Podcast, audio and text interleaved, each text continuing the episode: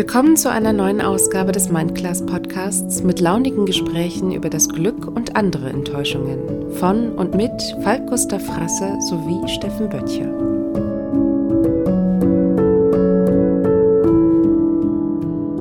Hallo? Hm, mein lieber Falk, ich grüße dich. Lange nichts gehört von dir. Hallo, lieber Steffen. Ich sehe gerade im Sinnkaste, dass du mich Steffi genannt hast, Falki. Ja, ich dachte, ich gebe dir das mal. Erst habe ich mich nur verschrieben, aber ich dachte, ich gebe dir das mal zurück, ja. Ach Mensch, wie geht's dir?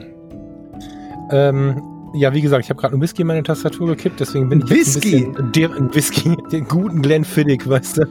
Aber Oh. die Tastatur lebt. Ich weiß jetzt nicht, ob sie Geruch entwickelt, aber ich glaube, Mhm. das ähm, mal gucken. Ähm, tatsächlich kommen wir gerade erst zur Tür rein. Ähm, waren eigentlich zur Entspannung in diesem Drama, was da draußen gerade passiert, Vögelchen fotografieren, meine ich genauso, wie ich sage. Wir waren an so einem kleinen Teich und, und haben äh, Rotkehlchen gejagt, also mit der Kamera, nicht mit dem Gewehr. Und ähm, waren super runtergefahren und dann hatten wir die verrückte Idee, zurück über Düsseldorf zu fahren. Und dann war da ein bisschen voll, und dann bin ich einen Umweg gefahren und dann sind wir Königsallee und, und ähm, Altstadt entlang gefahren und ich bin extrem geschockt von den Menschen, wie sie da mit einem Sicherheitsabstand von 14 Zentimetern zu Hunderten durch die Stadt gelaufen sind. Also ich bin irgendwo zwischen tiefenentspannt aus dem Naturerleben und tief geschockt, wie die Leute sich gerade verhalten da draußen. Ja. Also ich war richtig böse im Auto. Also ich war wirklich, also Farina genauso, wir waren richtig böse. Unglaublich. Ja, ich erlebe das äh, tagtäglich äh, in meinem Job in der Politik, aber auch an den Unis. Da ist, also die Unis, die sind auch schockiert natürlich. Da wird sich unfassbar dran gehalten überall.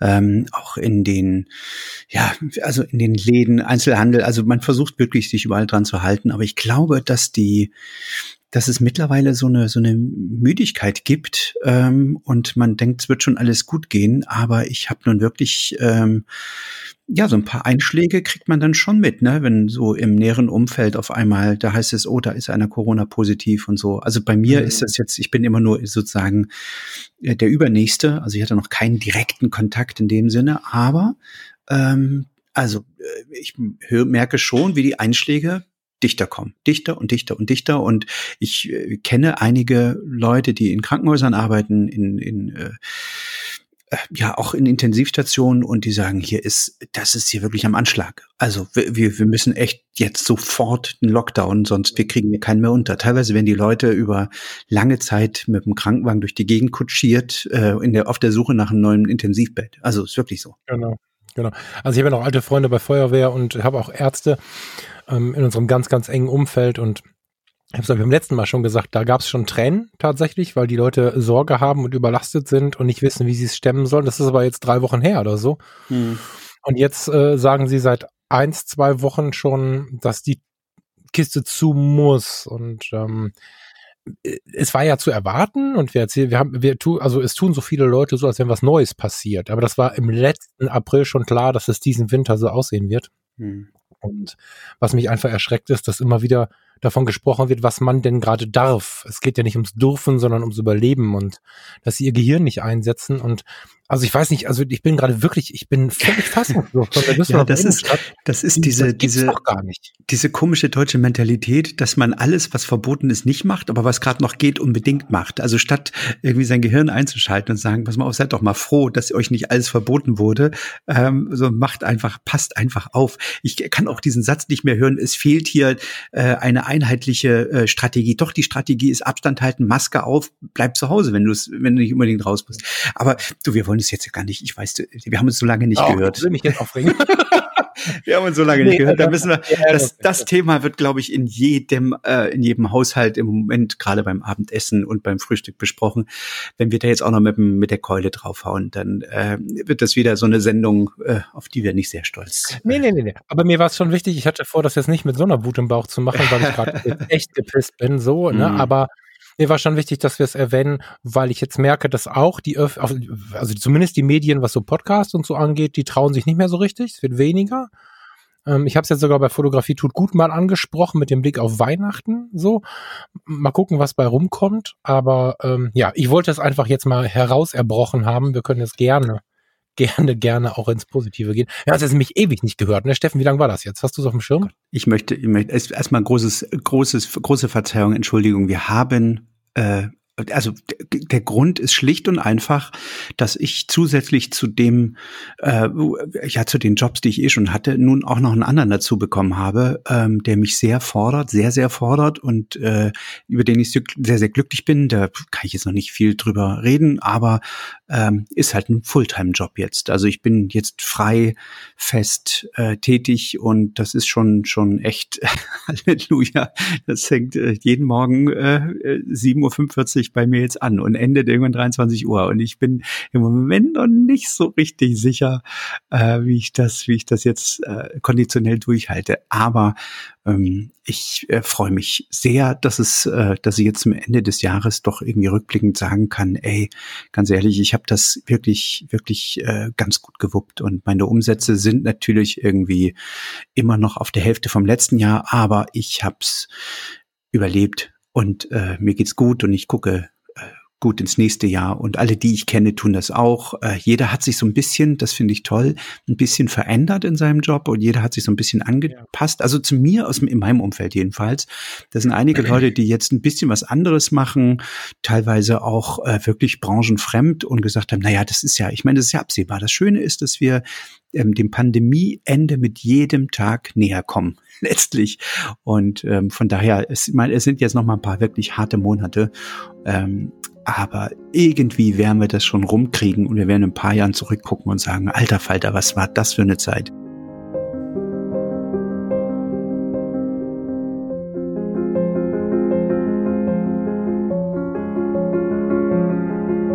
Du hast, äh, du hast äh, Whisky in deine Tastatur geschüttet und jetzt stirbt die Aufnahme alle zehn Minuten. Ich möchte mit einer, mit einer lustigen Story ein, äh, einsteigen. Ähm, wir sind viel unterwegs im Moment wieder, viel an Unis, viel in Bayern, viel, also wirklich so das Jahresende hat so dermaßen in sich. Und ich bin wirklich teilweise so im Arsch und so fertig. Äh, ich sitze im Beifahrersitz und meine Frau, Gott sei Dank, hat die ehrenvolle Aufgabe, ähm, die als, als äh, immer bei mir zu sein und zu fahren und sich natürlich so ein bisschen um das Gesamtmanagement zu kümmern, während ich immer die meiste Zeit ausführe, was unglaublich schön ist, weil wir sind die ganze Zeit zusammen. Gleichzeitig kann ich mich zwischen den Terminen auf dem Beifahrersitz ein bisschen entspannen und äh, wir haben gut zu tun. Aber es ist wirklich trotzdem im Moment hardcore. Jeden Tag zwei, drei Termine, ähm, teilweise morgens München, mittags Kassel und sowas. Ähm, ich bin letzten Freitagabend schon echt müde und durch und äh, sie hält an und sagt, komm, wir essen noch mal was da vorne an der Raste. Und äh, ich denke auch, scheiße, komm, jetzt muss den ganzen Müll hier mal aus dem Auto raus. Kennst du das ja? Da sammelt sich ja so in den Stunden irgendwie Pappbecher und dann noch ja, eine Brötchentüte, ja, ja. wie das so ist. Ne? Und ich sage, komm, wir machen das mal schnell sauber. Äh, steigen aus. Ich habe die Hände voll Müll ähm, und sie sagt noch, schließ ab, schließ das Auto wieder ab. Ich, ja, schließ ab, so, und wir gehen zum Müll. Das, du kennst du auf der Rast diese riesengroßen Müllsilos, die so unten in der, in der, in der Erde noch verschwinden. Das, wo du oben ja. so ein kleines Loch hast und dann ist so ein richtiges Silo, weißt du, wo es so echt so drei, vier Meter tief runtergeht. Und äh, ich schmeiß den Kram da rein und ich höre nur, wie der Autoschlüssel hinterher platt plutzert. Das Posting, ich wollte noch gefragt haben. Du hast es gesehen bei ihr. Und ich, ich hab, wir haben deine Frau gesehen in der Mülltonne sitzen und wir haben hier auf dem, auf dem Bett gesessen spät abends und Farina sagt, die sitzt nicht in der Mülltonne. Ich sag doch, die sitzt in der Mülltonne. Ist das ein Gully? ich dachte, das war eine Mülltonne. Ja. So. Erzähl mal weiter. Die, dann sehen wir diese Öffnung von dem und sie Scheiße, hast du mal da reingeguckt? Da ist jetzt der Autoschlüssel drin. Es war irgendwie 23 Uhr in, der, in Kassel irgendwo und ich mit dem Handy da reingeleuchtet. Ich sage, Scheiße, das ist tief und das ist Müllberge, weißt du? Und sie, und jetzt ist es 23 Uhr, hier kommt auch kein Kran mehr und niemand, der uns das aufschließt. Und dann sagt, ich sage, ich gehe da jetzt rein. Und sie sagt, bist du bescheuert? Du kommst da niemals durch den Schlitz. Das ist wirklich nur so ein kleiner Schlitz gewesen.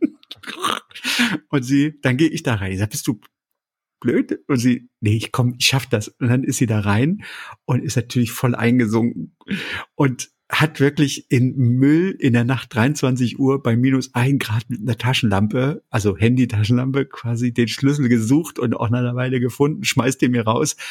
Aber wo wir nicht drüber nachgedacht haben, wie kommt sie wieder raus? Und sie hatte gerade, sie konnte gerade, war gerade so hoch, dass sie mit einem Arm sozusagen äh, die den Deckel von dieser von diesem Silo nach oben halten konnte. Und dann hat sie irgendwie versucht, den, den, den, den ganzen Müll zusammenzuschaufeln, dass da irgendwie ein kleiner Berg entsteht, um wieder rauszukommen. Also sie guckte wirklich gerade so mit, dem, mit den Augen oben durch die Luke, aber sie hatte keine Chance, sich da hochzuziehen. Und dann sagte sie, kannst du mal eben bitte, kannst du mal eben bitte irgendwie was machen? Ich brauche eine Leiter oder so. Und ich rein in die Raststätte. Und die hat gerade zugemacht, die war abgeschlossen, da war keine Sau mehr drin. Und ich immer, hallo, ich brauche eine Leiter. Und da war niemand, und dann komme ich, ich, keiner mehr da. Ich wieder rausgerannt und sehe dann schon, wie so ein, wie so ein Tracker gerade sein Müll wegbringen will, sein Müll wegbringen will. Und, und sieht meine Frau da in wie sie da steht und die Deckel auffällt und er, was machen Sie denn hier? Sie, ach, ich gucke nur.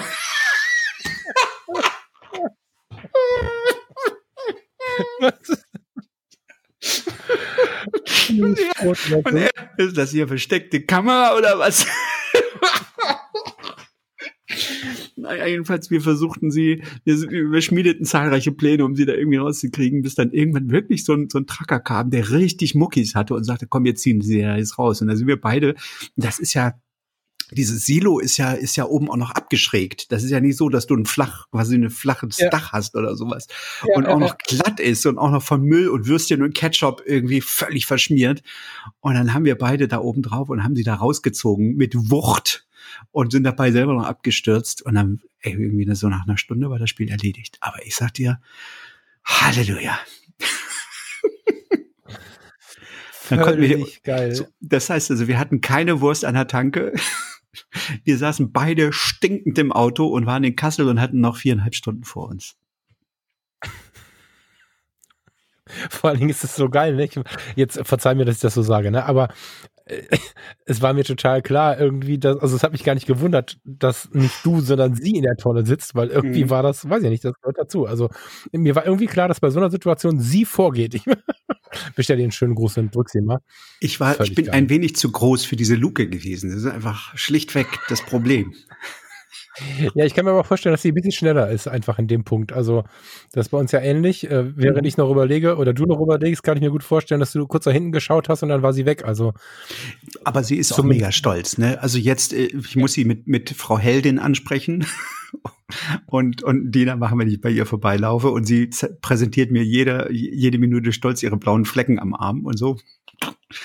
Hammer. Ach, ja. Tja. Das sind die Abenteuer, die eine Beziehung braucht, wenn man so ein Road-Movie als Dauer, als Dauerfilm laufen hat, wie ihr das macht. Vor allem waren die, waren die Leute dann geschockt, dass ich halt neben meiner Frau in einer Tonne stehe und sie erstmal noch fotografiere, wie sie aus diesem Loch guckt. Ja, das ist äh, generationenübergreifend, dieses äh, Ding mit Instagram und so. Ja, das Foto war ein bisschen, also es war ein bisschen, es war nicht ganz klar, was da Sache ist, aber ja, mit der Geschichte, jetzt kennen Sie die Story. So, also ja, wir sind, äh, äh, die haben jetzt noch eine Woche hart, Hardcore vor uns und dann hoffe ich, dass nächsten Freitag alles durch ist und ich äh, dann, ich, ich muss dir ehrlich sagen, so blöd wie das klingt, also ich freue mich jetzt über einen harten Lockdown. Ich bin froh, wenn ja. ich mal irgendwie zwei Wochen nichts machen muss und wenn zwei Wochen nur mit einem Buch auf dem Schoß nach draußen gucke. Ja, ja, du, das ist aber auch der positive Blick, den die Leute dafür brauchen, glaube ich, ne? So, also es ist äh, jetzt in deinem Fall, du meintest das gerade anders, das ist mir klar, aber mhm. wenn wir uns an die an die erste Situation erinnern, natürlich waren wir alle unsicher, aber ich weiß nicht, wie viele Menschen ich im Wald getroffen habe, sicherlich verunsichert irgendwie, aber die in den Himmel geguckt haben und ich habe fremde Menschen gesprochen, die sagten, guten Tag, gucken Sie mal, da ist kein Streifen am Himmel. Haben Sie das hier schon mal so leise gehört und so? Und das ist ähm, ja, so, ja das ist so ein bisschen, ja, das ist ein bisschen dem, der Situation gewichen, dass, dass alle jetzt genervt sind. Obwohl wir wirklich jetzt, also weißt du, wenn ich das mit dem ersten Lockdown vergleiche, da wussten wir nicht, wie es weitergeht. Wir wussten nicht, wie lange dauert es mit dem Impfstoff. Wir wussten nicht, bricht alles zusammen? Gibt es jetzt einen Wirtschaftscrash? Gibt es eine Inflation? Also richtig sicher war das alles nicht. Und weißt du, wir haben bis jetzt durchgehalten. Es ist keine Inflation. Es gab noch keinen Crash. Ähm, es wird, äh, der, der Finanzminister schießt mit der Bazooka und ähm, ich, wir haben einen Impfstoff, so und das Ding ist endlich und wir, wir zählen, wir können wirklich einfach mit jedem Tag, den wir geschafft haben, sehen wir dem Ende entgegen und diese Pandemie wird bald vorbei sein. Und Wo man dazu sagen muss, dass der Virus da nicht weg ist, ne? bevor wir falsche Informationen streuen, der wird uns noch auch ein paar Jahre begleiten, wir werden noch auf ein paar Jahre noch mit Hygiene und Abstand mhm. und so agieren müssen in in gewissen äh, Bereichen. Natürlich, aber die Pandemie, die Pandemie, die, die große Pandemie, die wird, die wird, äh, die wird sich im nächsten Winter nicht mehr so, äh, so massiv zeigen, wie, wie sie sich in diesem Winter zeigt. Genau. Ich habe tatsächlich ein bisschen Sorge vor dem Winter noch. Deswegen habe ich auch gerade mich so gehen lassen und deswegen habe ich es in Fotografie tut gut angesprochen, weil ich glaube, dass die Leute nicht verstanden haben, dass sie tatsächlich Teil daran haben, boah, jetzt sage ich was ganz krasses, das sage ich aber ganz ruhig und ganz bewusst, dass die Menschen, die sich in ihren Familien treffen, teilweise auch über den Zahlen, die erlaubt sind, teilweise aber auch innerhalb der erlaubten Zahlen, Teil daran sind, dass andere Menschen oder auch diese Menschen sterben müssen. Und das ist vielen, deswegen sage ich so krass noch nicht bewusst. Und mhm. wenn wir durch diesen Winter durch sind, da hast du recht, dann ist viel geschafft. Aber auf der anderen Seite ist es auch so, dass mich viele Mails erreichen, ob wir nicht mit unserer Reichweite irgendwas machen können. Ich weiß nur noch nicht so richtig was. Also ähm, also ich äh, zum Beispiel, ich kann das schon mal, wir sind in der Überlegung, er hat aber keine Freigabe von seinem Arbeitgeber, deswegen kann ich es nur neblig erzählen. Ein sehr, sehr, sehr guter, enger, enger, engster Freund von mir leitet ein Heim für Menschen mit Behinderung und den explodiert die Bude auf der Mitarbeiter und auf der Bewohnerseite so dermaßen seit ein paar Tagen. Ähm, ich weiß schon gar nicht mehr, wie ich ihn supporten soll. Mhm. Und der sagte auch, es, ähm, es berichtet keiner aus den Häusern. Ja, und ähm, ich habe einen, einen Chefarzt in einer, in einer Kinderklinik um die Ecke, der auch für die, für die Erwachsenen intensiv mit zuständig ist. Der berichtet ähnliches so, ne? Der sagt halt, naja, wir bräuchten eigentlich die Stimme der Menschen, die gerade nicht mehr können. Äh, so. Das ist das, da ist das Problem. Ich, ob wir das irgendwie mal machen sollen. Ich überlege, ob ich mit denen mal Aufnahmen machen soll und die dann hier einfach in diesen Kanal legen soll. Nicht um zu schreien, da geht's jetzt nicht darum, nur nur Scheiße zu schreien, damit kommen wir sicherlich nicht weiter, aber ein authentischer Bericht von jemandem, der jeden Tag zur Arbeit geht und das erlebt.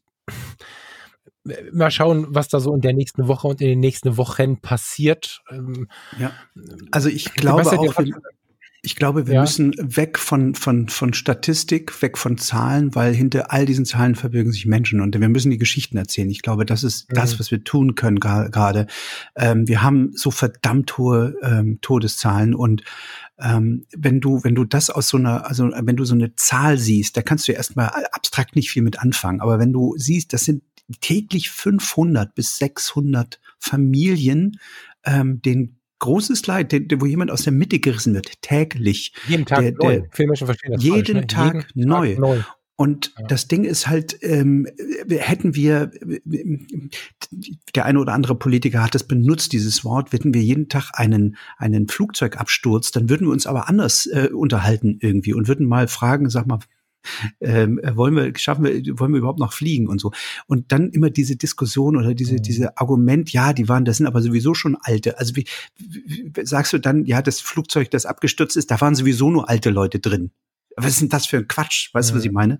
Also ja, ähm, ich, ich lasse das nicht gelten. Und ähm, ich meine, jeder von uns hat Eltern und die sind äh, jünger und mittleren Alters und älter. Und ich äh, freue mich über jeden Tag, den ich mit meinen Eltern habe, die noch hier sind, wo ich mit ihnen sprechen kann. Und da will ich nicht, bloß weil irgend so ein, Leute nicht, nicht fähig sind, eine Maske zu tragen, ähm, auf, auf Tage mit meinen Eltern verzichten wollen. Also, äh, hallo? Mhm. Ja, ja. Ja, also das, ähm, was ich auch auffallend finde, ist, dass es in der Politik gerade sehr viel emotionaler wird, dass man bei Frau Merkel auch langsam Angst im Blick sieht und wir müssen diese Sichtbarkeit aber auch ähm, mehr an die Menschen ranholen. Ich weiß gerade schon gar nicht mehr, wo das in den vielen Formaten war. Das Problem ist, und das fand ich sehr, sehr gut, den Vergleich, was bei Bettina Böttinger, glaube ich. Naja, ich finde äh, den Vergleich sehr, sehr gut, dass wenn diese Pandemie uns Pickel ins Gesicht machen würde, große Pusteln, riesige äh, aufbrechende Eiterbrocken, dann würden wir damit ganz anders umgehen. Habe ich noch nicht getwittert. Da habe ich gesagt, wenn, wenn wir ja, Herpes kriegen würden, dann wären aber, ah, oder, oder Geschlechtskrankheiten, dann wären aber manche Leute ziemlich schnell mit einer Maske unterwegs. Ja, die, die, die Sichtbarkeit halt vor allen Dingen, ne? Das ist so ein bisschen das und das Naherleben. Also mhm. ich weiß, also bei uns hier ist halt so, dass wir alle Nase lang hören, wer positiv ist und ich auch alle Nase lang Risikobegegnungen auf dem Handy habe. Mein Highlight waren vier und ich gehe nur einkaufen und das irgendwie abends. Mhm. Ist halt im Ballungsraum so krass, ne? Mhm. Und äh, hier ist es sicherlich irgendwie hart, aber auf dem Land ist es oft so, dass die Leute gar kein Erleben damit haben. Und erst als neulich dieses Posting rumging von, jetzt um Gottes Willen habe ich seinen Namen vergessen, ich kannte ihn entfernt, von diesem sehr aktiven Hobbyfotografen. Weißt du, wen ich meine? Nee. Ich kenne ähm, sehr, sehr viele aktive Hans, Hobbyfotografen. Hans, ja, Hans Dampf in allen Gassen und äh, jeden Workshop schon mal teilgenommen. Ich habe den Namen nicht auf Radar, es tut mir total leid. Der ist kürzlich mit Mitte 40 verstorben und hinterlässt zwei Kinder und eine Frau. Und das wurde dann doch sehr, sehr breit äh, geteilt. Äh, ein anderer Berufsfotograf ist kürzlich verstorben, auch Ende 40, zwei Kinder. Ähm, dann plötzlich ist die ganze Fotoszene erschüttert. Das sind aber nur zwei da draußen. Das heißt nur, jeder einzelne ist zu viel. Aber draußen sterben halt 600 jeden Tag. Und dadurch, dass wir es mhm. nicht sehen oder viele von uns es halt nicht mitbekommen, geht's halt weiter mit. Also ich will damit einfach nur sagen, und wir müssen jetzt nicht wieder zu sehr grumpen, aber ähm, ich überlege halt, wie wir vielleicht dann doch mit unserer mittelmäßigen Reichweite, ich will damit sagen, dass wir nicht Thomas Gottschalk sind, dennoch irgendwie den einen oder anderen erreichen. Vielleicht können wir ja jemandem eine Bühne bieten. Heute gab es erst ein Posting, in dem halt geschrieben würde, mm, mm, mm, umso wichtiger ist euer Engagement im Mindclass Podcast. Bitte zaubert uns hier draußen doch endlich wieder ein kleines Lächeln ins Gesicht. Euer realistischer Blick und euer Spaß am Leben ist für viele von uns eine Inspiration. Das kommt halt aus, aus dem, aus dem Leipziger Herzzentrum. Ich bin nicht so schnell im Lesen. Mhm. Mega süß. Ich äh, schau mal, was wir da machen können, weil jetzt hier Witze zu erzählen, äh, wird es halt nicht bringen, ne? Aber ja, das schon, wenn jetzt jemand von euch zuhört, ja. ne, aus dem Notarztdienst, äh, von der Intensivstation, ich kann in meinen Kontakten auch ein bisschen rumgraben meldet euch gern beim Steffen oder bei mir und dann schauen wir mal, ob wir da jetzt auf die Schnelle was hinbekommen. Weil ich glaube wirklich, wie, wie das mein Freund dieser Tage schon sagte, wir brauchen ein paar mehr Stimmen von denen, die jeden Tag an diesen Menschen arbeiten. Hm. Deswegen fand ich deine Idee, ähm, das Thema Zeit mal äh, aufzunehmen, unglaublich, äh, unglaublich gut, weil es geht um Zeit. Also Zeit, die wir mhm. quasi noch haben, vielleicht mit unseren Lieben, wo wir noch nicht wissen, ähm, ob die nicht sich morgen anstecken. Das geht teilweise sehr, sehr schnell. Also auch da höre ich ähm, über, über Ecken unfassbare Geschichten von Leuten, die im Leben stehen und innerhalb von zwei, drei, vier Tagen intubiert werden müssen und äh, teilweise versterben. Das geht so unglaublich schnell, da kann man sich überhaupt und dann kannst du dich noch nicht mehr verabschieden. Ähm, ja. Aber wir wollen jetzt die Tränendüse nicht noch weiter äh, drücken. Ich finde dieses, dieses Thema Zeit extrem super wichtig und schön. Ähm, und will vielleicht mal ein bisschen unser Gespräch damit einleiten, dass es zwei Arten von Zeit gibt. Ähm, das mache ich mir immer bewusst. Es gibt einmal die Zeit, die die französische Atomuhr uns vorgibt. Ja, wir alle wissen, was eine Minute ist, was eine Stunde, was ein Tag, was eine Woche ist. Das sind Zeiteinheiten, auf die haben wir uns hier irgendwie geeinigt. Ähm, und das ist die erste Zeit sozusagen. Und die zweite Zeit, die es noch gibt, das ist die gefühlte Zeit ähm, die Zeit, die wir, ähm, ja, die, die, die Länge dieses Abschnittes, dieser Minute, ähm, wie wir die selber fühlen und wie wir die selber einschätzen. Und da gibt es zwischen diesen beiden Zeiteinheiten, der gefühlten und der echten Zeit, gibt es diverse riesige Unterschiede. Also wenn ich mal überlege, wenn ich mir meine letzten zehn Jahre angucke, oder ich brauche nur die letzten fünf anzugucken, werde ich immer das Gefühl haben, das waren 20 Jahre. Und ähm, mhm. ich glaube, wir hatten das Thema schon mal, ähm, schon mal hier im, im Podcast in einer, in einer der allerersten Sendungen, ähm, dass die ersten 18 Jahre des Lebens einem unfassbar lang vorkommen. Und dann wacht man auf und man ist 36 und hat die zweiten 18 Jahre seines Lebens plötzlich hinter sich und fragt sich, was habe ich denn eigentlich in den zweiten 18 Jahren gemacht? Wo sind die denn plötzlich hin? Und mhm. ähm, das hat was mit den mit dem Erlebnisreichtum zu tun, mit den Ersterlebnissen, mit den äh, Premieren in unserem Leben. Je mehr Premieren wir haben, desto langsamer kommt uns die Zeit vor. Also im Grunde muss man sich nur Premieren setzen und alles, was sich wiederholt und was sozusagen in den Alltag, sich im Alltag jeden Tag wiederholt, nimmt unser Hirn als Gesamt Ereignis mit. Das heißt also, wenn du ein Jahr lang jeden Tag einfach nur stumpf morgen um acht in die Firma gehst und abends wiederkommst, Netflix einschaltest, schläfst, nächsten Morgen das gleiche tust, wird dieses Jahr an dir vorbeiziehen, ähm, wie nichts Gutes. Und du wirst die fragen, sag mal, wir haben doch gerade erst Silvester gefeiert und jetzt ist schon wieder Weihnachten. Während, wenn du viele Erstpremieren hast, wenn du viel neue Leute kennenlernst, wenn du viel erlebst, ähm, neue Dinge aufnimmst und die kann man sich suchen, ähm, wirst du das Gefühl haben, dass dieses Jahr irgendwie nicht vorbeigeht. Und das, seitdem ich dieses Konzept verstanden habe, ähm, zelebriere ich das und es funktioniert zu 100 Prozent, kann ich euch sagen.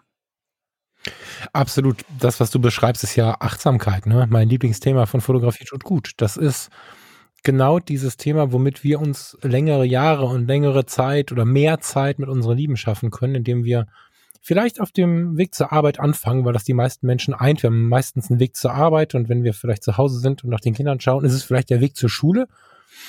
Es ist oft so, dass wir losfahren, irgendwann ankommen. Und ganz oft ist es so, dass wir eigentlich gar nicht so richtig wissen, was da gewesen ist. Und mhm. dann läuft der Autopilot und der läuft, wie du es schon sagst, ganz, ganz oft am Tag. Und am Ende des Tages gibt es so eine Summe von Erlebnissen. Und diese ganzen Autopilot-Ergebnisse sind halt eins, sind halt nicht erlebt quasi, nicht so richtig wahrgenommen, mehr unterbewusst wahrgenommen. Und wenn wir angefangen, uns wirklich wieder damit zu beschäftigen, auf dem Weg zur Arbeit, wie ist denn das Wetter heute? Hm. Wer fährt denn da vor mir? Was ist das für ein Auto, wenn ich technisch interessiert bin? Was ist das für eine Frisur, wenn ich da eher mal, also von den Menschen vor mir, ähm, was auch immer ich mir da aussuche, ja, Natur, keine Ahnung. Ähm, dann ist es so, dass ich damit trainieren kann. Es gibt tausend andere Sachen noch, wie ich das trainieren kann, fortwährend wahrzunehmen. Ich werde auch viel aufmerksamer den Menschen gegenüber, wenn ich anfange, mir vorzunehmen, bei jedem Menschen herauszufinden, welche Augenfarbe hat er. Ich weiß bei ganz vielen Menschen nicht, welche Augenfarbe sie haben weil ich so viele Jahre ohne diesen Hack rumgelaufen bin.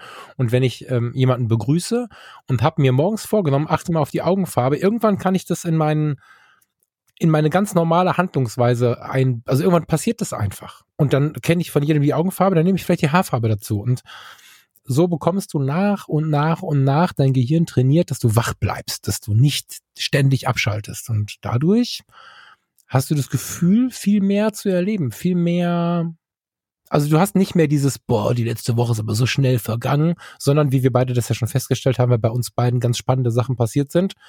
Die letzten zwei Jahre sind so ein bisschen wie die 20 Jahre davor. Und hm. das ist entweder, weil viel spannende Dinge passieren, die uns dazu zwingen, oder wenn wir ein total langweiliges Leben haben. Wir fahren jeden Tag als Postbeamte zur Arbeit, machen da Stempel auf Briefe, das gibt's so nicht mehr, aber wenn dem so wäre, dann könnten wir mit Achtsamkeit diese Zeit genauso lang machen, wie du und ich sie gerade erleben. Das, das geht im, im Kleinen damit los, dass man, okay, im Moment sind die Restaurants geschlossen, aber dass man sich ähm, Restaurant neue, also dass man nicht immer zu seinem Lieblingsitaliener geht, sondern sich auch mal auf was einlässt, was man vielleicht noch nicht kennt. Und mhm. ähm, äh, ja, Stammhörer werden äh, werden die Sendung kennen, als ich geschwärmt habe von meinem Besuch bei Tim Raue. Bis heute mhm. ist das in Erinnerung. Das ist verrückt, dass ein, ich kann mich an kein anderes Restaurant, na doch hier bei uns in Plau, da gibt's den Fackelgarten. Das ist auch ein Wahnsinnsrestaurant. Es gibt da zwei Restaurants oder zwei, drei Restaurants, an die ich mich unglaublich erinnere. Ähm, das gleiche ist mit Zeitschriften. Also wie schön das ist, irgendwie Magazine und Zeitschriften zu abonnieren. Ähm, aber ihr geht doch mal wirklich physisch wieder in so einen Laden rein, wenn es mal wieder erlaubt ist, oder äh, in so einen Zeitungskiosk und nehmt euch einfach mal Zeitungen mit, die ihr überhaupt nicht kennt und vielleicht auch ein Thema, was euch gar nicht interessiert. Ich kann euch versprechen, also ganz viele Dinge, die ähm, unglaublich spannend sind. Also ich erlebe das ja bei mir durch meinen Job ähm, bei den Universitäten, ähm, für neue Hörer. Ich äh, fotografiere und schreibe Artikel über Forschungsprojekte an Universitäten und Hochschulen und ähm, erlebe dort jeden Tag äh, in dem, wenn ich dort bin, äh, unfassbar neu, lerne ich unfassbar neue Sachen. Und dann bin ich den einen Tag in so einem Maschinenbau-Forschungstechnik, die über ähm, ähm, Formgedächtnis von Metallen, äh, da war ich letzte Woche, das war ganz abgefahren, also Metalle, die sich quasi in Form bringen bei einer bestimmten Temperatur, die kannst du also quasi so ein flaches Blech kannst du transportieren auf dem Laster, sobald es eine bestimmte Temperatur kriegt, formt sich das oder du kannst auch ähm, ja, 3D-Druck sozusagen, Metall-3D-Druck. Ähm, und nächsten Tag bist du in der Pharmakologie und äh, da sind dann irgendwie so eine kleine Forschungsgruppe, die plötzlich an, an, äh, an, an Ding, also völlig neue Arzneiform forscht, die eine Revolution wird. Und, und das macht es bei mir so unglaublich abwechslungsreich. Also ich fotografiere das zwar immer irgendwie, das ist so der, der, der Bogen, der sich da durchspannt oder der rote Faden, der sich durchzieht, aber ich kriege jeden Tag was Neues mit. Und jetzt höre ich immer von meinem Umfeld, weiteren Umfeld hin und wieder mal, ey, ist das nicht super stressig? Dann fährst du da echt wegen, wegen so einer Reportage vier Stunden bis nach Frankfurt und dann, nee, genau so darfst du nicht rangehen. Ich freue mich da hinzufahren. Und diese vier Stunden, die ich da lerne und die ich da neue Dinge erlebe, weiß ich, dass sich das einbrennt bei mir und dass das einfach nicht nur ein Besuch ist, sondern dass das mein Leben verlängert. Absolut absolut.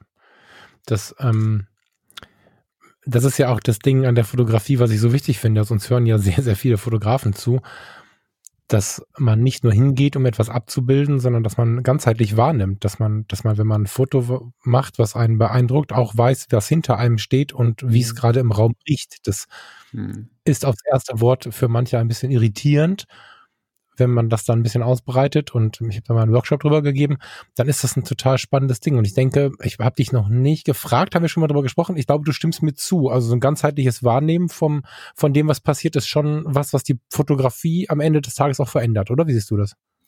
Ähm, sowohl als auch. Also du musst schon, ich sag mal so, bei dem, was ich jetzt tue, sehr fokussiert sein, weil ich unterhalte mich mit den Leuten und arbeite mir in dem Interview äh, Bildunterschriften. Das gleiche ist, wenn mhm. ich jetzt in der Politik unterwegs bin, dann ähm, habe ich sozusagen die Bildunterschriften des Tages, äh, kriege ich, krieg ich entweder per WhatsApp oder ich habe sie im Kopf und arbeite die konzentriert ab.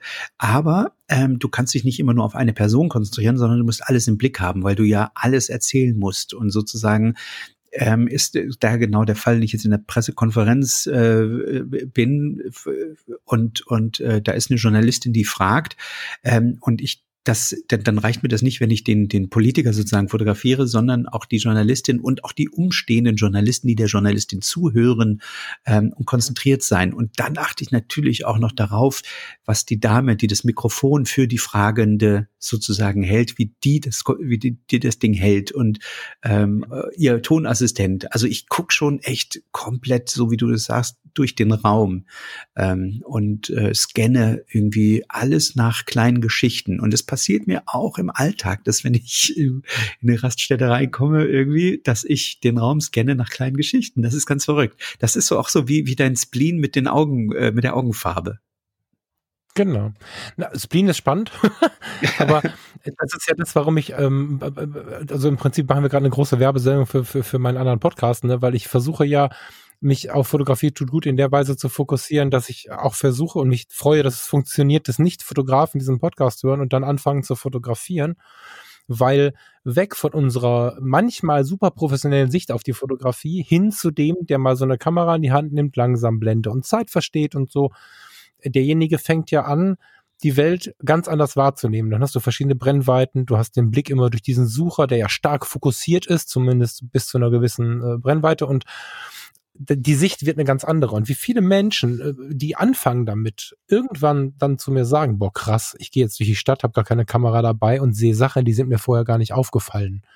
All das ist ja Achtsamkeit und, und, und ein mhm. viel ein schöneres Leben? Ja, doch irgendwie schon, ne? Also, wie du schon sagst, einem fallen die Geschichten auf, die, die sonst so passieren. So Street-Fotografie und ich habe die Kamera vergessen. Du kriegst mit, wenn drei Schlangen weiter zwei Leute irgendwie Witze miteinander machen oder sich auch streiten oder wenn zwei ja, flirten oder was auch immer so. Ja, das ist total ist, schön. Das Leben hat so viele Geschichten für uns. Ja, es ist verrückt. Ich hatte letzte Woche ein Einzelcoaching mit äh, Claudia, nenne ich sie jetzt mal. Und ähm, Claudia ähm, möchte auch gerne mehr, also möchte gerne Reportagen, aber sie weiß gar nicht, oder es, es ging gar nicht um Reportagen. Claudia möchte gerne weiterkommen in der Fotografie. Also sie kann fotografieren, weiß, wie man ISO-Blende Verlustzeit einstellt und so weiter und so fort. Und ähm, sie ist aber da nicht weitergekommen und fragte, das Coaching ging jetzt darum, was ist jetzt eigentlich der nächste Step? Also ich kann jetzt fotografieren, aber wie mache ich jetzt weiter? So, und dann hatte sie, war sie mhm. viel in der Welt unterwegs gewesen, hatte mir ein paar Bücher mitgebracht und sie hat natürlich sehr abbildend fotografiert, wie man das am Anfang so macht.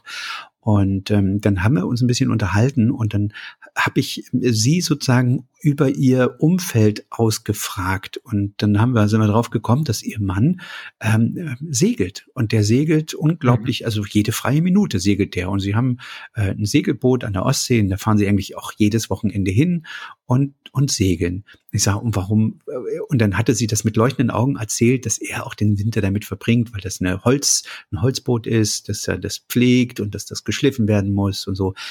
Und ich sage, dann, dann fang doch mal an, die Liebe deines Mannes zu seinem Boot zu fotografieren. Und zwar jetzt nicht mit, mit, mit, mit einem, mhm. mit einem Zoom-Objektiv, mit einem 24 240 f6.3, sondern mit einer Linse. Und dann habe ich ihr ähm, sind wir beide bei eBay, haben wir gleich so ein 3514 manuell, so, also plus kein Autofokus.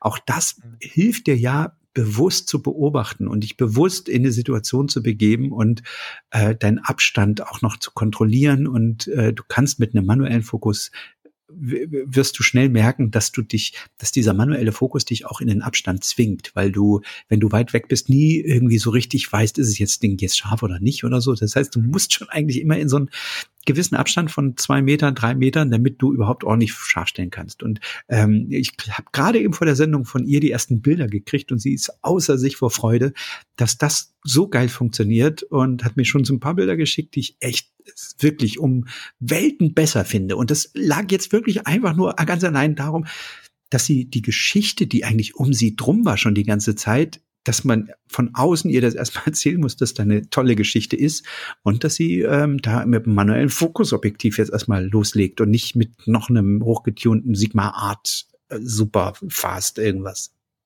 Ja, genau. Äh, super spannend. Ich hätte, das ist jetzt krass, aber bei mir ist es äh, ein, ein männlicher Kollege, aber ich hätte genau die Geschichte aus meinem Coaching erzählen können. Das finde ich total mhm. abgefahren gerade. Exakt aus, aus letzter ja. Woche. Ähm, ja, und deswegen ist es wahrscheinlich auch ein großes Thema. Und da ich gerade, ich weiß nicht, ob du es mitbekommen hast, für, für den Blog, den ich mit dem Michael jetzt so ein bisschen hoch äh, pushe wieder, da habe ich gerade ähm, so ein bisschen das Projekt, ich versuche Leica zu verstehen. Und mhm. habe jetzt gerade eine geliehene Leica M aus, ich glaube 2013, eine total zerballerte Kiste, völlig verkratzt da fokussierst du ja manuell und auf eine ganz andere Art und Weise und entweder so oder einfach mal an die äh, hochgezüchtete Sony Canon, was auch immer, mal so ein Zeiss-Objektiv dran schrauben, was dann halt mal wieder gedreht werden muss. Das macht unheimlich was aus. Das ist echt spannend. Ja, da hast du recht. Lifehack für alle Fotografen, das müsst ihr, müsst ihr dringend mal versuchen. Die Leica ist zu teuer, um sie mal eben zu empfehlen. Ich fürchte, ich verlieb mich gerade, aber diese Liebe, naja, ob ich die mal bedienen kann, das weiß ich noch nicht. Also ich habe äh, bei dem Thema festgestellt, ähm, dass damals als Ripke äh, die Weltmeisterschaft mit seiner Leica 24 und mit dem 2414 fotografierte, äh, mein, also das, wo sie so zwei Drittel meines Umfeldes sich eine Leica gekauft habe und äh, sich gekauft ja. haben und fortan dachten, sie sind jetzt erst richtige Fotografen und die Bilder sind alle schlechter geworden, alle. ist kein ja, Bild ist, besser ja, geworden. Also, genau, das ist total spannend, was du sagst, weil ähm, ich also fotograf.r.de, die viele kennen mhm. den Blog noch, ich bin total erstaunt was der für Abrufzahlen hat. Ich, mir war das gar nicht klar. Also Michael hat mich mit an Bord geholt und habe ich mir das mal angeschaut. Naja, und ich habe gesagt, für fotograf.de mache ich da jetzt mal so eine Reise draus. Der Falk will es eh mhm. eh verstehen.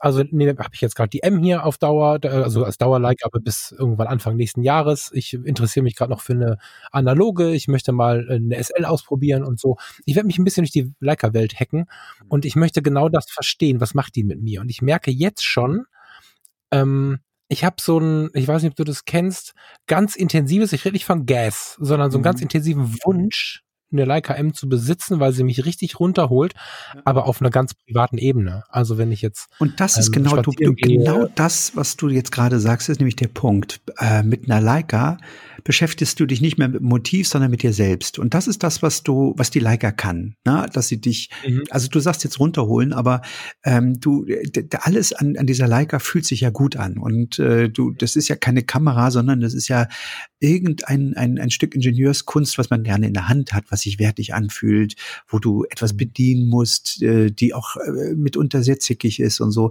Ähm, du, du, also wenn es jetzt nicht, ich sag mal, wenn es jetzt nicht um die Wurst geht und du nicht abliefern musst, ähm, kauf genau. dir eine Leica, klar. Aber ich sage jetzt mal, als, als Profi im Job, da macht es zwar Eindruck, aber abliefern, also so richtig abliefern. Ich kenne so viele, die quasi immer so, so äh, ihre Profilbilder mit Leica in der Hand und dann im Job aber doch irgendwie eine Canon, äh, genau. Nikon, äh, das, Sony genau. benutzen.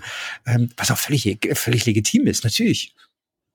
Genau, und genau so sehe ich es halt. Ich habe vorher tatsächlich gedacht, mit einer Leica alles, ab, alles abgeben, kaufst dir eine Leica M, verkaufst alles, was du findest. Ist nicht meine Lösung. Ich glaube schon, dass es eine Form von Porträtfotografie zum Beispiel gibt, wo mir die Leica M mit einem 50 Millimeter Gutes tun würde, auch dem Kunden. Das muss aber der Kunde sein, der darauf Bock hat, der diese Zeit hat, der diese Bedächtigkeit mitbringt und so weiter und so fort. Aber als Maschine, ähm, habe letzte Woche zwei Reportagen fotografiert, da wäre ich mit der Leica so unfassbar übel gescheitert. Das habe ich dann gemerkt. Ich hatte sie mit, ich habe es einfach, ich habe einfach gelassen und auch jetzt in anderen Bereichen wie heute, die natürlich nichts mit Business zu tun haben, äh, versuch mal mit einer Leica M irgendwelche äh, weit entfernten wilden Vögel auf irgendwelchen Bäumen zu fotografieren. Das kannst du halt auch knicken. Aber eine Deswegen Leica hält die Zeit an. Ne? Also das genau, ist genau der genau Unterschied. Die Leica hält die Zeit ja. an. Und das und, und so mit so einer Sony, wie ich sie habe, da beschleunigst du die Zeit. Also du genau. ratterst halt ja. unglaublich. Aber ich kann mit der Sony halt abliefern. Das ist mein, meine ja. Geldmaschine, wenn du so willst. Genau, aber die, mit genau. der Leica äh, hast du, äh, ich sag mal, ja, da, da verlängerst du die Zeit die Begehrlichkeit ist halt spannend dahinter, weil genau da es ist so ein Wohlfühlen. Also, die, weißt du, mit der mit der mit der Canon EOS R, die ist nach dem Update ganz schön schnell geworden. Aus Sicht eines Sony M9, äh, nee M9, jetzt bin ich ganz doof. Sony Alpha 9 äh, Users ist es wahrscheinlich nicht schnell, aber für mich ist die R eine Maschine und ähm, eine gute Maschine, die mich auch wirklich zuverlässig durch die Tage bringt.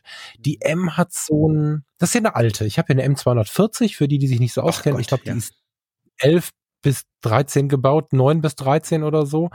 Da ist auch bei ISO 1600 Schluss und wenn die Dämmerung eingesetzt hat, kann ich sie einpacken. So, ne? da, da muss man Langzeitbelichtung machen, dann rauscht die wie die Hölle. Ist egal. Eine M240, auch wie die jetzt aussieht, ich kann sie dir nicht zeigen, die hat ringsrum ist der ganze Lack abgeschlagen, die sieht aus, als wenn da ein Bagger gefahren wäre. Aber für diese Kamera, die kostet ja immer noch zwei Mille so wie sie aussieht jetzt, zweieinhalb mhm. wahrscheinlich eher, mhm. mhm. äh, würde ich tatsächlich gerade eine ganze Menge geben. Ich weiß, dass das dieses und nächstes Jahr nicht möglich ist, aber die emotionale Begehrlichkeit ist so laut, weil mit der Kamera genau das passiert, was wir gerade besprochen haben. Ich komme in so eine achtsame in so einen achtsamen Moment. Ich komme runter, ich mache ein Bild von Farina, ich mache ein Bild von den Hunden, ich bin in irgendeiner Kirche und, und mache da irgendwie ein Bild. Also das ist wie analog fotografieren, nur ich muss nicht auf die Fotos warten, sondern ich habe sie sofort. Das fühlt sich an, als wenn ich mit der MX rumlaufe, mit der alten Pentax, die ich hier habe. Mhm. Nur ich muss die Filme nicht wegbringen. Ja, das aber du darfst nicht erwarten, dass du bessere Fotos damit machst. Das machst du definitiv nicht. Nee, also die meisten, die ich kenne, machen, werden als viel, aber, viel schlechter. Ja. Weil bei Leica musst du dir auch echt eins der wirklich geilen Objektive kaufen, damit du diesen Schmelz wirklich siehst. Also, ich meine, letztlich ist, die Leica macht halt auch nur einen Sensor, weißt du, und du drückst drauf ja, und der ja, Sensor, Licht kommt drauf. Also, der, der, ohne das Objektiv ist das Ding jetzt auch nur nichts wert, sozusagen. Ist ja nicht performant so, und gar nichts. Genau.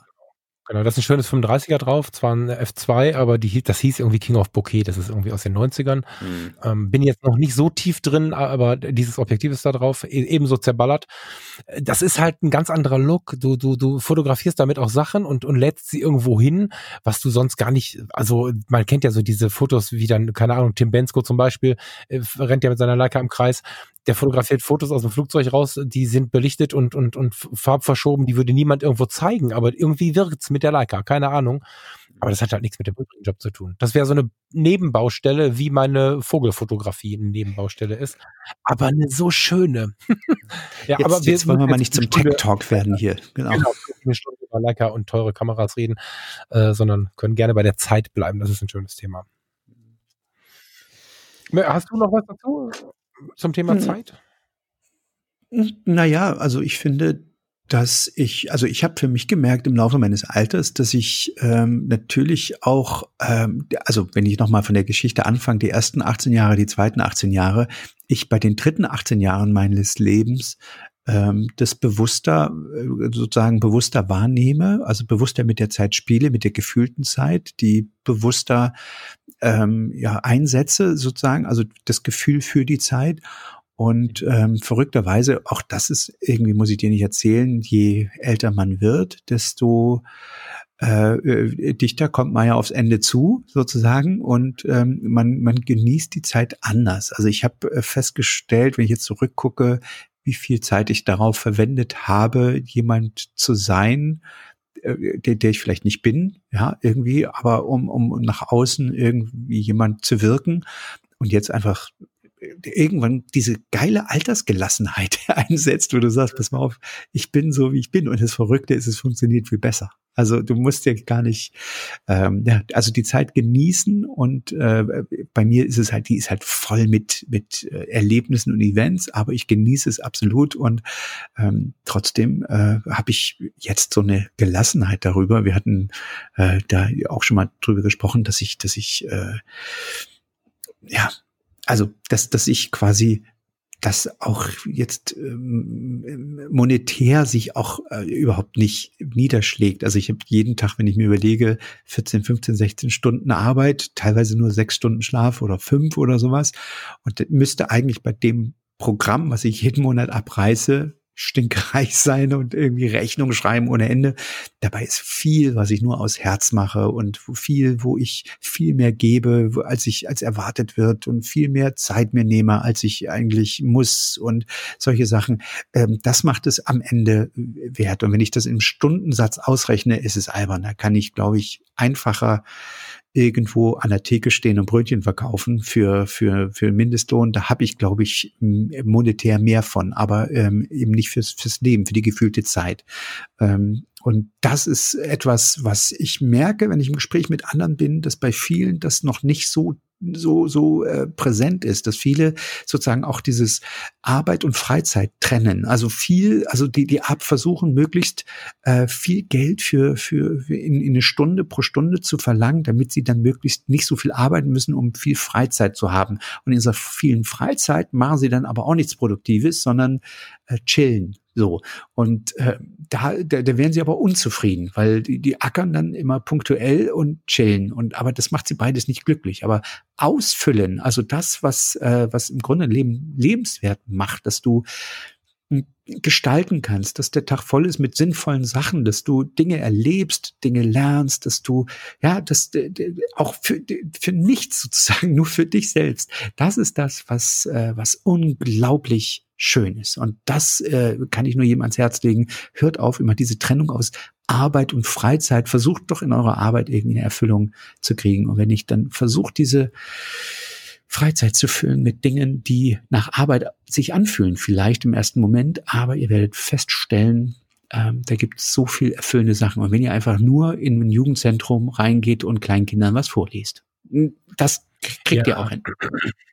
Viele Fragen stellen. Also ich erlebe das ja jetzt, dass gerade jetzt im, in dieser Corona-Zeit, jetzt gerade wird es ja bewegt, ne? aber in den, in den letzten Monaten habe ich immer mal wieder die Frage bekommen, ähm, warum ich so entspannt bleibe, obwohl dieser Businessplan voll vor die Wand gefahren ist, den ich da so hatte. Mhm. Und ich sage einfach, naja, aber ich habe so viel anderes erlebt, ich habe so viel mit mir selbst erlebt, ich habe so viele Menschen getroffen und kennengelernt, die meinen Horizont so unglaublich erweitert haben und es wird schon den Weg geben, der mich am Ende glücklich macht, wenn ich denn, wenn ich denn die Dinge mache, die mich wirklich so ein bisschen erfüllen. Und das, und, und das ist ja nie nur man selbst. Also Steffen, wenn es dir gut geht, geht es der Caro gut oder zumindest besser, als wenn es dir scheiße geht. Deiner Familie geht's besser und so weiter. Also wir machen ja fast nichts nur für uns, mhm. sondern es hat ja immer einen Abstrahleffekt. Und wenn wir von der Arbeit kommen, verdienen 8.500 Euro netto oder 18.500 Euro netto im Monat, kommen aber um 20.30 Uhr nach Hause, wissen, wie die Kinder durch diesen Spalt aussehen, den man in den, ins Kinderzimmer äh, strahlt, wenn man die Tür im Flur kurz aufmacht, sehen sie am Wochenende, sind dann aber eigentlich zu müde, vielleicht manchmal sogar genervt, haben abends wieder ein schlechtes Gewissen, weil wir uns um die Kinder irgendwie auch wieder nicht gekümmert haben, aber denken schon wieder daran, was morgen für Sitzungen anstehen. Dann ist es kein erfülltes Leben, egal wie groß das Haus ist und egal äh, wie viel, wie viel Geld da kommt, sondern es ist immer die Frage zu stellen, finde ich, dahin gehe ich auch, wenn ich mich mit den Leuten eins, eins zu eins unterhalte, was ist denn die gute Mischung, die dich zu einem guten Leben führt? Was, was, was macht dich aus? Es macht keinen Sinn, wenn du nur die Firma ABC bist, weil wenn die pleite geht, hängst du irgendwann am Baum mit einem Strick um den Hals, weil plötzlich bist du nichts mehr. Du musst irgendwas haben, was den Namen Steffen Böttcher, Falk Frasser trägt und was auch anderen Leuten vielleicht gut getan hat. Und das ist ähm gut. Also mit dem Baum, ich bin auch da muss ich sagen mittlerweile in einer in einer ähm, Zuge. Also jetzt muss ich mal mit einer Sache eine Sache mal ein bisschen aufklären und zugeben. Ich habe wirklich über die Jahre meiner Selbstständigkeit. Ich bin jetzt seit 2000 selbstständig, also mittlerweile genau 20 Jahre. Ähm, viele Hochs und Tiefs erlebt und ich habe ähm, auch in den vergangenen Jahren auch immer mal ein, zwei, drei Monate, vielleicht auch mal sogar ein halbes Jahr Flaute gehabt und äh, dieses Gefühl Scheiße, was machst du? Ähm, die Umsätze, die Rücklagen gehen weg und komischerweise hat immer dann das Telefon geklingelt, wenn fast alles leer war und alle war. Ähm, ich auch da muss ich sagen, da habe ich jetzt gerade also gesehen in diesem Jahr, wie wenig ich eigentlich brauche und wie viel eigentlich doch geht, wenn man sich ein bisschen bewegt. Also wenn du nur starr auf dein, auf dein, äh, sozusagen, ja, auf dein Portfolio guckst und sagst, das ist das, was ich kann, ich mache nichts anderes, ich will nichts anderes.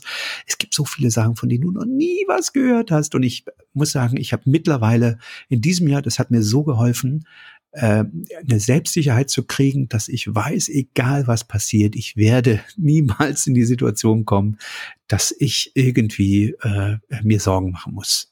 Das hat aber jetzt nichts damit zu tun, dass ich jetzt finanziell abgesichert bin, bin ich noch lange nicht, aber äh, dass ich ja, weiß, dass meine Leistung und mein, mein, äh, ja, meine Intelligenz ausreicht, sich immer wieder irgendwas Neues auszudenken. Und, äh, und wenn ich irgendwas anderes mache, scheißegal, Hauptsache macht Spaß. Und ich habe viel erlebt. Frage, Genau, genau. Also ich meinte mit dem, mit dem Baum hängen übrigens nicht, dass jeder selbstständig werden muss, sondern das hieß einfach nur, dass man was für sich, und wenn jemand anfängt, neben diesem Job äh, die Zeit so einzuteilen, dass er die Kinder sieht und dann vielleicht noch ein bisschen das Malen anfängt. Es ging mir nur darum, dass man irgendetwas erschafft, wo dann der Name drunter steht. Und wenn es Bilder an der Wand sind, die Kinder mit durch ihr Leben ziehen, aber ich finde es sehr, sehr wertvoll, irgendwas zu, zu erschaffen. Und die Sicht, die du da hast, ist eine, die weiten in weiten Landesteilen fehlt, muss man sagen. Also ist uns ganz stark aufgefallen in Mecklenburg, als wir, als wir bei euch waren, fällt uns aber immer wieder auf. Hatten wir in Hamburg schon das Gespräch, als wir in der Bullerei waren. In Mecklenburg, wir sind, äh, Caro, Farina, du und ich haben im, oh Gott, welcher Hafen war das? Mit der Hängebrücke? Äh, Malchow, Malchow.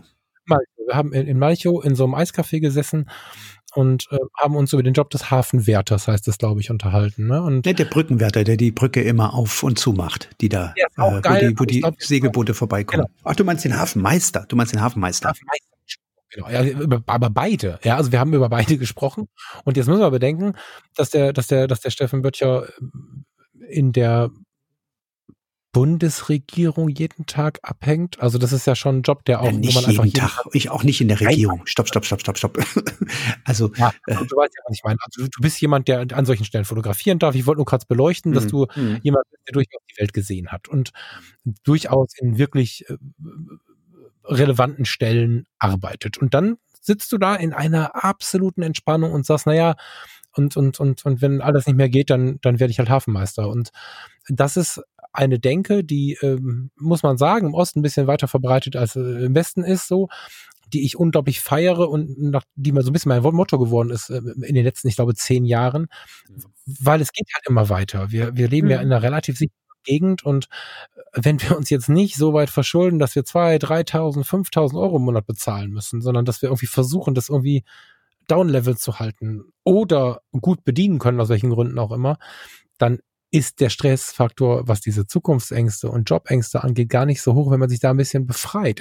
Ich weiß nicht, warum das so ist, aber in den östlichen Bundesländern und im hohen Norden des Westens geht es irgendwie besser, dass der Mensch mit einer Zufriedenheit sagt, naja, dann fahre ich halt Taxi. Da, da, ich habe da auch kein Problem mit, aber werde von, von meinen Freunden die dann mitunter im Fünfer sitzen, irgendwie Firmenwagen, mich angucken, als wenn ich ein Außerirdischer wäre. Und ja, die haben halt gelernt zu improvisieren hier alle. Ne? Also das war im Osten ja schon so. Wenn du das, du musstest immer irgendwie überlegen, wie du das, wie du den Nagel an die Wand kriegst, ohne Nagel zu haben. Da musstest du halt was ausdenken. Und ähm, das ist, ich habe auch das Gefühl, dass man hier ähm, völlig selbstverständlich, also viel selbstverständlicher damit umgeht, dass man sich äh, auch mal was anderes sucht. Und na gut, wenn das eine nicht geht. Es gibt aber auch viele, die sich mit ihrer Situation schon abfinden. Also ich will es auch mal eine Lanze brechen für den Westen. Da sind unglaublich viele, viele ähm, tolle Unternehmer unterwegs. Ich habe nur manchmal das Gefühl, dass sie sich sehr auf ihre auf ihr eigenes Portfolio konzentrieren und äh, all das, was in ihnen steckt, überhaupt nicht sehen. Ich merke das auch wirklich, habe das in den Mindclasses, als ich es noch gegeben habe, äh, gemerkt, wie viel, wenn ich mich mit den Leuten unterhalten habe, wie unfassbar viel Potenzial in manchen Menschen drin steckte, wo ich gesagt habe, mhm. aber du machst das doch hier viel, viel lieber als das, was du mir gerade erzählt, was du im Job machst. Da sagte, ja, aber da krieg ich doch kein Geld. Und dann habe ich den innerhalb von, weiß ich nicht, 30 Sekunden erzählen können, wie sie das schnell monetarisieren können. Und sie müssen, aber das Ding ist, die Leute haben, glaube ich, immer noch diese Angst vor der Rente. Und das ist immer so das Ding, was ich, ähm, was glaube ich beim Ossi nicht so verhaftet ist. Also ich habe eher das Gefühl, ich habe ja noch 30 Jahre im Westen gelebt, dass da immer noch so ein Gefühl ist, ich arbeite, damit ich mit 65 in Rente gehen kann. So und äh, dann sitzt man da am Kreuzfahrtschiff hinten drauf und sagt so, jetzt ist später, herrlich, so stoßen wir an.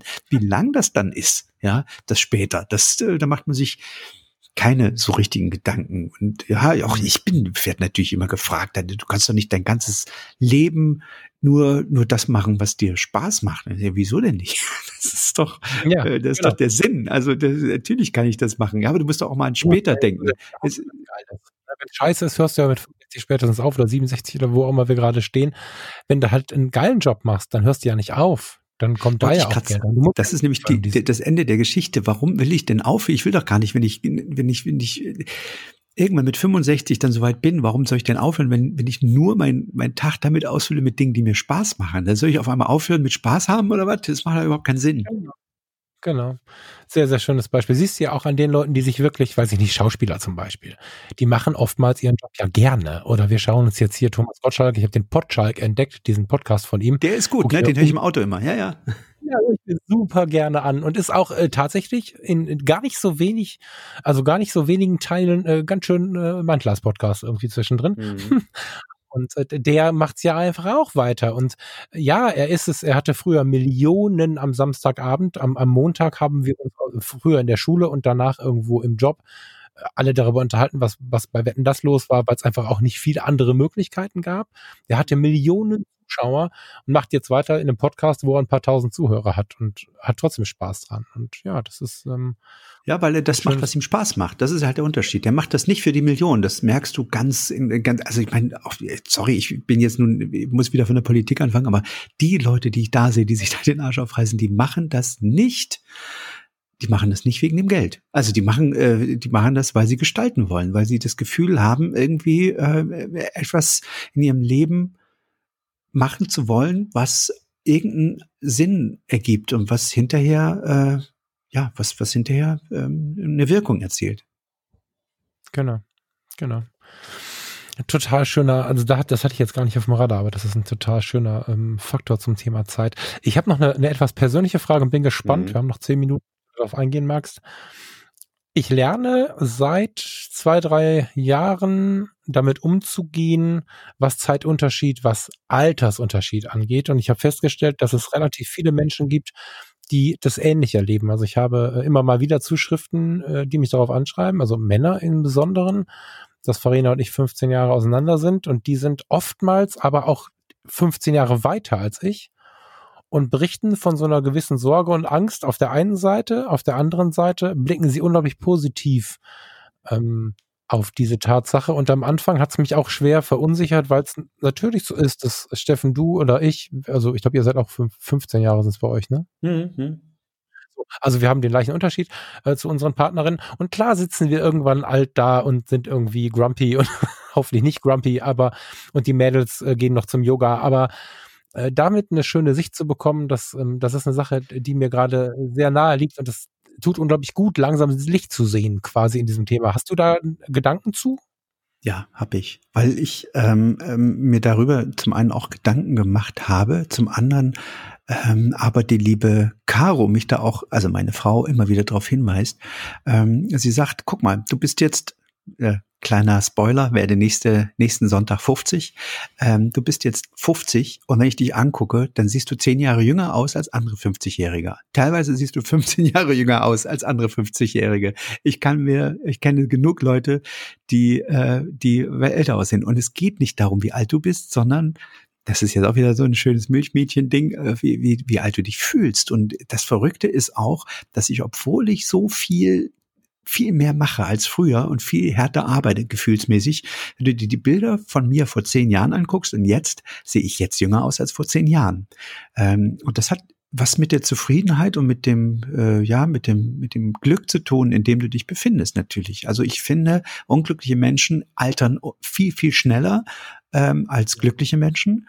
Ähm, Leute, die keine Aufgabe haben, altern viel, viel schneller, weil sie sich gehen lassen, weil die Notwendigkeit nicht ist, sich äh, ja, irgendwie noch, noch ähm, zu, rauszuputzen oder was zu machen. Ich habe jetzt nun in meinem Job zumindest ab, verstehe ich ihn so in der Position, in der ich da bin. Ähm, du magst es immer belachen, weil wir immer das, das Thema rauskommt, aber ich äh, kann da nicht mit Jeans und Hoodie auf den Job gehen und ich kann auch, äh, muss auch regelmäßig zum Friseur und regelmäßig zur Maniküre, ähm, weil ich da in, ähm, ja, in, in, in Bereichen unterwegs bin, wo das eine Rolle spielt. Und es war nicht zu meinem Schlechten, ehrlich gesagt. Also das hat durchaus dazu geführt, dass ich heute äh, jünger aussehe als früher und ich mich auch jünger fühle als früher. Deswegen, lieber Falk, lass das Alter nicht an dich ran. Das Alter ist äh, eine Zahl. Das ist wieder diese Zahl, auf die wir uns geeinigt haben, wie viele Jahre das sind wie viel, äh, wie alt du aber im Herzen bist, das ist eine völlig andere Sache. Guck dir mal Thomas Gottschalk, da haben wir gerade das Beispiel. Weißt du, wie alt er ist? Und hör dem mal zu. Welche, ja, der ist, äh, ich weiß es jetzt nicht, aber wir können mal googeln. Also, wenn du mal parallel googeln willst, der ist auf jeden ja, Fall. Die Zahlen gehen nicht, aber die Buchstaben gehen. der ist äh, äh, wesentlich älter als ich, aber der Typ, der hat eine Stütze in der Stimme, der ist fidel, der, der, der hat einen Witz, der hat einen Humor, der hat, äh, der ist halt auch irgendwie im Saft, würde ich jetzt mal so sagen. Und äh, hast du rausgekriegt, wie alt er ist? 70. 70. Siehst du, der wäre seit fünf Jahren in Rente und dürfte, müsste laut, äh, äh, laut Idee der meisten Deutschen eigentlich im Sessel sitzen und im Schaukelstuhl und äh, die, die, die Kuckucksuhr anstarren. Macht er nicht, siehst du. Und deswegen wirkt der Typ eben nicht wie 70, sondern wie 50, vielleicht 20 Jahre jünger. Mhm. Genau. Ähm, war jetzt auch kein Hilferuf, sondern einfach nur der Gedanke, dass das so ein, mhm. so ein Thema wäre, was hätten wir nicht Corona äh, gerade super dazu passen würde, dass du einen alkoholfreien und ich einen, einen Gin-Cocktail irgendwie vor uns haben und den Abend verleben, weil mhm. das ein Thema ist, was viele Leute unglaublich belastet, mich in Strecken auch belastet hat, was aber sehr gut tut, wenn man damit anfängt umzugehen und wenn man damit auch äh, offene Gespräche führt, äh, wie ihr das tut, wie wir das getan haben es gibt ja einfach keine andere Möglichkeiten, wenn zwei Seelen sich lieben, als diese Zeit maximal zu genießen, die man zusammen hat und auch so anzunehmen von vornherein, wie es halt auch kommen wird. Ne? Und ähm, klar macht das manchmal so ein bisschen melancholisch, wenn man über das eine oder andere nachdenkt, aber naja, weißt du, ich habe ich habe das auch schon so. mal gesagt hier im Podcast, dass ich äh, ähm, sozusagen mir vorgenommen habe, 94 zu werden und dass ich ganz fest dran glaube, ähm, dass du dir dein Alter vornehmen kannst. es ist auch mhm. verrückt, seitdem ich weiß, dass ich 94 werde, ähm, äh, mache ich mir, äh, pflege ich mich anders und äh, achte anders auf mich, weil ich will 94 werden, weißt du? Und ich okay. glaube, ich krieg das auch hin. Und ähm, jetzt muss meine Frau erstmal noch schaffen, die Zeit mit mir durchzuhalten dann auch noch, weißt du? Und dann ist die Frage, wer zuerst geht. So. Da mal ja, gucken wir, wo Bartel den Most holt. Leute, ja. ja, das ist richtig. Ja, schön, vielen Dank. Also ich dachte mir, dass da aus dir irgendwas rausfällt, was, was wertvoll ist und das war jetzt auch so. Zeit, ja, was habe ich dir die Tage geschrieben? Ich habe geschrieben, die schönsten Stunden waren die, in denen wir liebten, ist hm. gar nicht so richtig. Wilhelm Busch. Genau, die Summe unseres Lebens sind die Stunden, in denen wir liebten. Ich habe gerade noch mal in denen wir lieben, genau. Das mag ich ja so sehr, das Zitat. Ne? Ich finde, das mhm. mal die Wand hängen. Ja, das ist, äh, auch da haben wir schon mal drüber gesprochen in einer der letzten Sendungen. Es gibt zwei Entscheidungsfelder, äh, in denen wir uns bewegen. Liebe oder Hass. Hin zu etwas oder weg von etwas. Und eigentlich hat es jeder in der Hand, in welche Richtung er denkt, handelt, fühlt, ähm, ob das die Liebe ist oder die Angst. Und äh, die nützt die, die, die nutzlosen Dinge sind die Felder, in denen wir weg von etwas, in denen wir hassten, in denen wir irgendwie äh, ja, uns selber nicht liebten. Und äh, die das, ja, das Leben lebenswert macht eigentlich die andere Richtung. Hin zu etwas. Lieben, glücklich sein. Und das kann jeder für sich entscheiden. Und das ist immer so traurig, wenn ich das manchmal sehe, dass viele Menschen für sich das ausschließen, dass sie selbst ihr Glück in der Hand haben, so komisch wie das klingt. Und da gehören Rückschläge dazu. Also das, das, ich kriege manchmal den Vorwurf, ähm, ja, du kannst ja so einfach sagen, du hattest noch keine Rückschläge. Wenn ich, da können wir, glaube ich, mehrere Sendungen drüber machen hier im Leben, was ich für Rückschläge hatte schon in meinem Leben. Die Frage ist immer, wie du damit umgehst, ja, und ob du dich, ähm, ob du dich davon äh, sozusagen entmutigen lassen sollst. Und äh, es, äh, es passiert, also wenn es regnet, regnet es. Die Frage ist nur, ob dich das ärgert, dass es regnet oder ob du einen Schirm nimmst oder äh, dir, dir die Kapuze drüber ziehst. Also das ist deine Entscheidung. Du musst nicht jedes Mal ähm, sozusagen alles hinwerfen, nur weil du über einen Schicksalsschlag kommt. Also ich habe ganz viele Menschen auch getroffen mit ganz herben Schicksalsschlägen, die ähm, ja, trotzdem, trotzdem noch unglaublich auf dem Punkt sind. Auch dieser, äh, kannst du dich erinnern, weil wir schon mal bei Thomas Gottschalk sind, dieser, dieser, oh, wie heißt er Robert oh, äh, Koch? Nee, der heißt nicht. Du weißt schon, der den Unfall hatte während der Wetten das Sendung. Ähm, ähm, Habe ich neulich noch die Episode gehört, wo sie darüber gesprochen haben. Warte, den, ja, kannst du auch mal googeln. Ähm, der Typ, dem folge ich auf Facebook. Und wenn du siehst, dass der im Rollstuhl, querschnittsgelähmt, schauspielt, was der macht als Speaker unterwegs ist. Der hat da, bei dem habe ich nicht das Gefühl, dass der, dass der ähm, äh, aufgegeben hat. Im Gegenteil. Also ich will jetzt nicht sagen, es hat sein Leben bereichert, um Gottes Willen, sowas, aber ähm, der hat einfach ähm, ähm, eine unglaubliche Fülle an, ähm, ja, an, an, an tollen Momenten wahrscheinlich in seinem Leben, aber auch andere Momente, in denen es nicht so toll geht. Aber ich wollte sagen, also er hat sich jetzt auch nicht von diesem Schicksalsschlag unterbuttern lassen. Und das bewundere ich einfach. Samuel Koch. Samuel und Koch heißt er, nicht Robert. Samuel Koch, richtig. Samuel, Samuel Koch zeigt, zeigt meiner Meinung der Welt, was, was unglaublich wichtig ist. Es gibt in unseren Gesprächen, ich weiß nicht, du, also ich glaube, dass wir alle schon mal so ein Gespräch geführt haben, in dem irgendjemand sagte, also wenn ich jetzt im Rollstuhl sitzen müsste, dann würde ich, das würde ich nicht wollen. Dann würde ich mich umbringen. Gespräche habe ich schon so oft gehört. Und ähm, Samuel Koch ist das öffentliche Beispiel. Ich hatte einen guten Kollegen äh, damals in der Rettungsdienstzeit, der tatsächlich sich mit knapp über 100 seitlich gegen den Baum gemacht hat in einer Nacht, und zwar mit der Fahrerseite und den die Kollegen dann rausschneiden mussten und so, der ist bis heute im Rollstuhl. Er ist unglaublich erfüllt davon, dass er überleben durfte. Hat natürlich scheiß Zeiten gehabt danach. Das hat auch Monate gedauert. Der ist nach vielen, vielen Wochen erst aus dem Koma geholt worden. Aber mit dem habe ich mich ganz lange über genau dieses Thema unterhalten, dass wir nicht so übergriffig sein dürfen, uns einzubilden, was wir denn wollen, wenn es ja dann soweit ist, sondern dass mhm. wir dann alles dafür geben, irgendwie das Leben noch zu genießen. Und Samuel Koch ist das krassere Beispiel, weil der Kollege, von dem ich spreche, der kann halt äh, mit seinem Rollstuhl noch Vollgas machen und so, der hat seine Arme unter voller Kontrolle und so. Samuel Koch hat ja hat ja wirklich noch mal schwieriger, ne? Und dennoch macht er was drauf.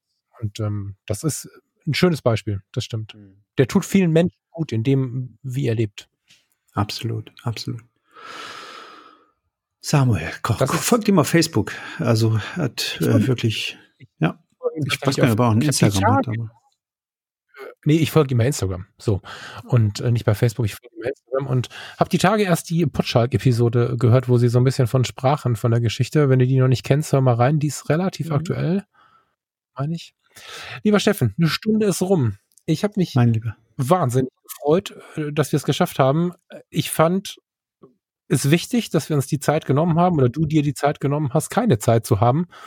Und habe das auch den meisten Leuten geantwortet, die mir geschrieben haben, weil alles hat halt seine Zeit und wenn es so sein soll, dann werden wir uns wieder häufiger hören. So, aber es macht ja keinen Sinn, wenn man der Zeit wegen anfängt, in den Stress zu geraten und, und dann hören wir uns hier und haben uns nichts zu erzählen oder du bist mit den Gedanken woanders. Schön. Das war ein ruhiges, tolles Gespräch. Danke, Steffen. Ich freue mich und wir kriegen das bestimmt dieses Jahr noch hin. Machen wir noch mal einen Jahresrückblick oder irgendwas Schönes, ne?